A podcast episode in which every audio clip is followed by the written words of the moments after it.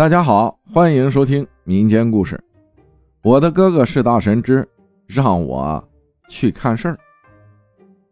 前段时间跟大家分享了我的大神哥哥的故事，因为我哥哥身后的金甲武神，我也来了兴趣，想看看自己身后有没有神仙，就叫我哥的徒弟给我请仙儿。结果这一请，事情就变得复杂了。事情呢，发生在小徒弟被半夜带回公司。头上还贴着符纸。之后，有一天呢，我在公司里溜达，因为我是公司里的闲人，基本没有事情做，整天就是划水摸鱼、看剧。等我溜达到我哥的办公室的时候，我哥突然叫住我，问我：“你叫小徒弟给你开坛了？”我不明白开坛是什么意思，但是我知道，就是我缠着小徒弟给我请仙的那件事。我仗着我哥疼我，我立马就承认了。我哥又说：“行，那我有件事儿需要你的仙女姐姐去处理。”我一听啊，激动坏了。经历梦到仙女姐姐那件事之后，我对此类事情非常感兴趣，且三观也发生了变化。我赶紧问：“什么事？”仙女姐姐跟我是一起的，她去我也得去。我哥笑着说：“当然你得去啊，不然你仙女姐姐。”也走不了，你再把小徒弟叫过来，你们俩一起去。我哥刚说完，还没等我反应，办公室的门啪就打开了。小徒弟一边走一边说：“听说你们在叫我呀？”脸上还带着不太纯洁的笑容。我吓得一哆嗦，回手刚要打小徒弟，就看见他手里抱着一大堆奇怪的东西。大家知道的，我好奇心巨大无比，我就问：“什么东西？”给我玩一下，我伸手就要去抓，小徒弟赶紧躲开，说：“这可不能玩，这是法器，你玩了会鬼上身的。”我刚伸出去的手一下就缩了回来，身子一哆嗦。一边坐着的我哥哈哈大笑。一番打闹过后，我哥开始说这次的事情。我哥说，就在昨天，有一个陌生电话打进了他的手机，接起电话，对方急匆匆地说。是某某大师吗？我哥应了一声，对方又说：“大师，是某某某叫我给你打电话的。我女儿前些日子从外地回来，刚下飞机给家里打电话报了平安，然后就失踪了。是警也报了，家里人也出去找了，找了三天都没找着人。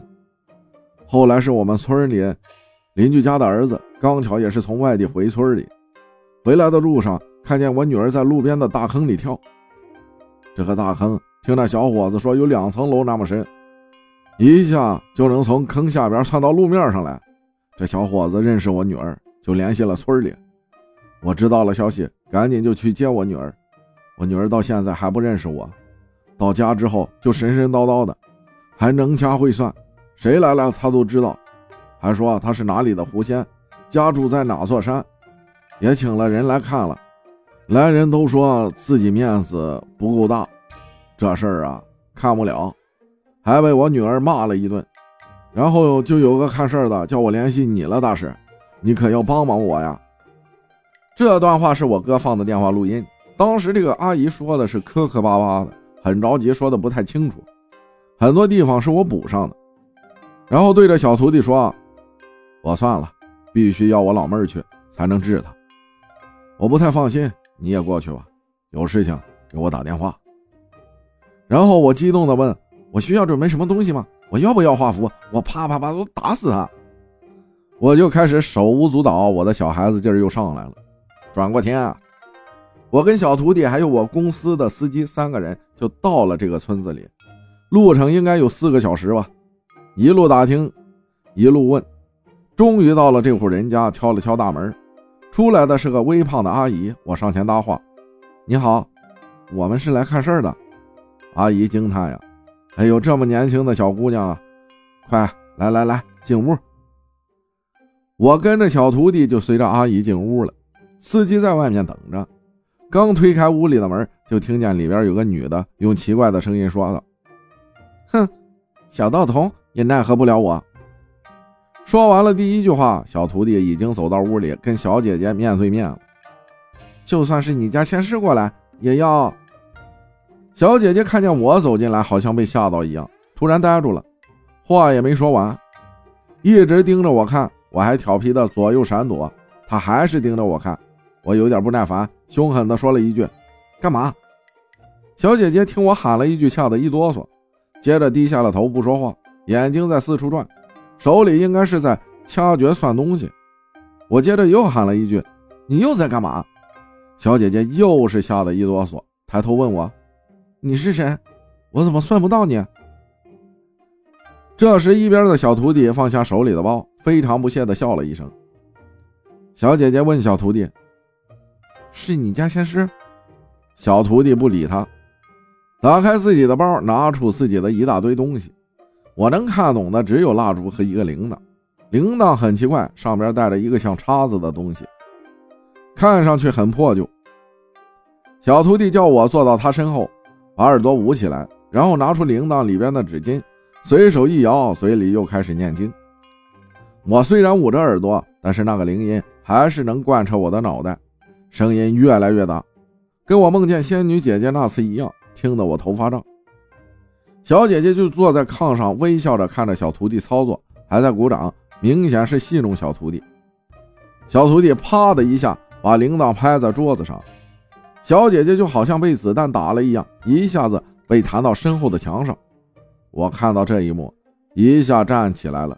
不光我自己，屋子里的其他人都跟着站了起来，全体起立了。家人们，小姐姐被弹到墙上，痛苦地挣扎了一会儿，起来说道：“小道童，你有点东西，不过也就仅此而已了。”我立刻把手放下了，大喊了我的金句：“你干嘛？”结果大家都知道，小姐姐又是一哆嗦。我也不知道为什么她这么怕我。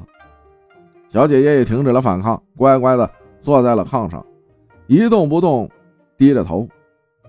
我一边靠近小姐姐，一边示意小徒弟让我来试试。我凑过去问小姐姐：“你是不是怕我呀？”小姐姐说：“我才不怕你呢，我只不过是不知道你是谁。”我用手一拍说：“你不怕我？”此时我的表情非常狰狞，其实不是我凶，是把我的手拍疼了。农村的火炕还是很硬的。小姐姐见我这么凶，就要在炕上站起来。小徒弟在后边喊了一声：“哎！”当时我反应特别快，照着小姐姐的脸就是一耳光。